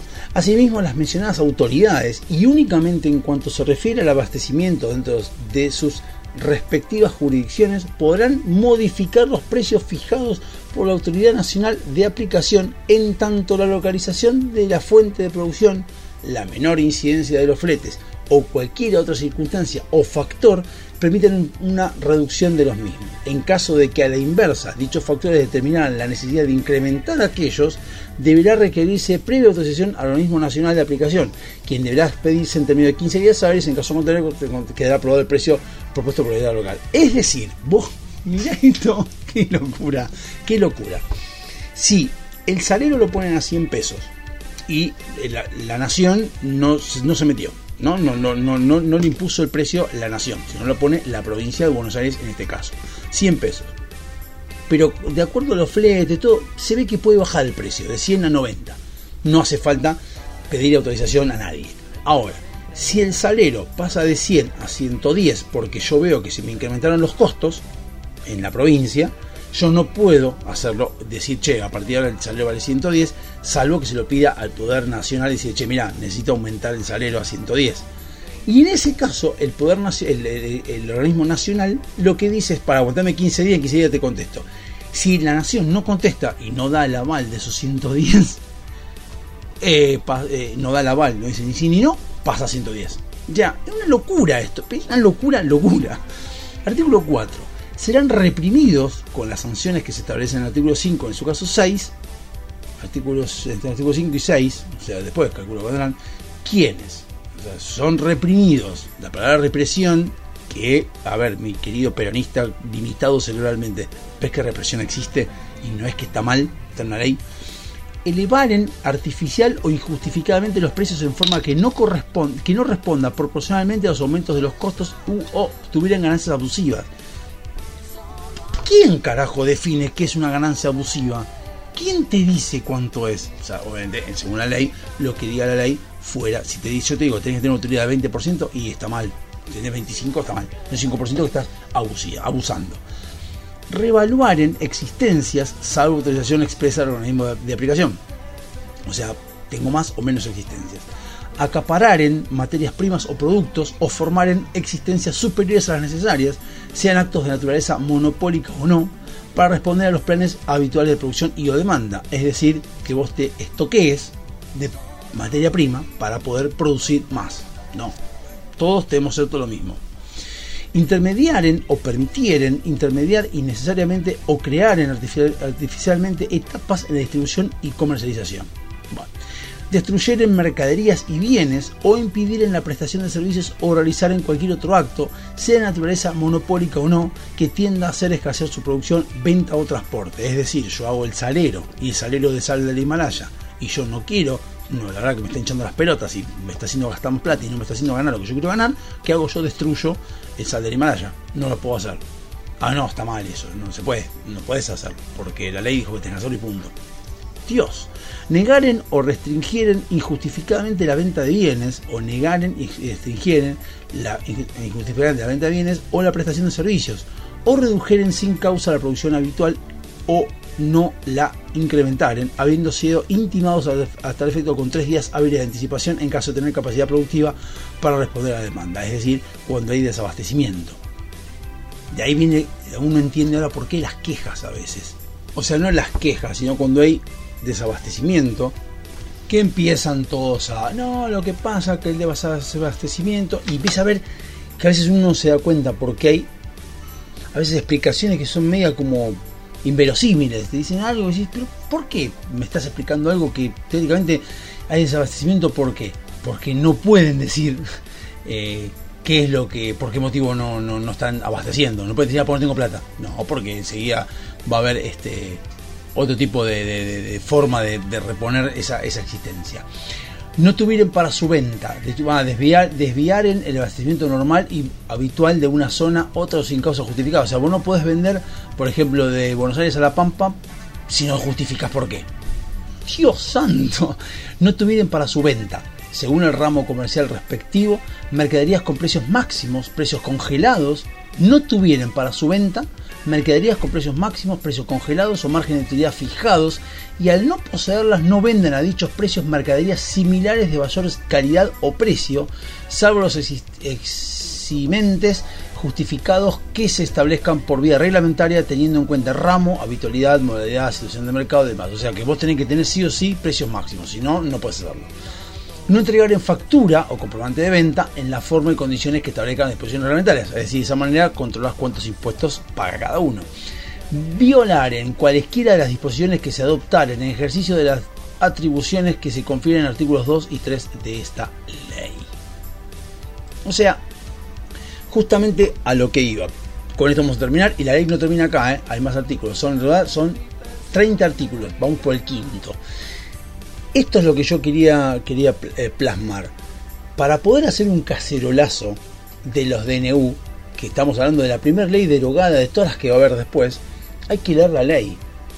¿En qué cabeza coherente cabe lo que está explicando ahí? O sea, después de la explicación de cómo funciona el mercado, ¿cómo puedes estar quejándote de que derogan esa ley? Eso es lo que tenemos que hacer como ciudadanos, leer, interiorizarnos, entender cómo funciona. Y después de ahí vemos que discutimos y vemos que no. Incluso mi viejo, que es una persona que yo considero una persona inteligente, muy capaz, no llega a investigar lo suficiente. Y hay que investigar más. Y a veces yo digo muchas pelotudeces porque hay que investigar más. Con esto vamos a cortar el programa del día de la fecha.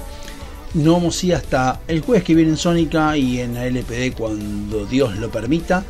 Eh, nos vemos, sean libres, busquen la libertad y acuérdense que estamos en un dando la vuelta, pegando la vuelta en un viaje largo que veníamos a alta velocidad hacia el abismo, estamos pegando la vuelta y yendo para atrás para hacer un país en serio.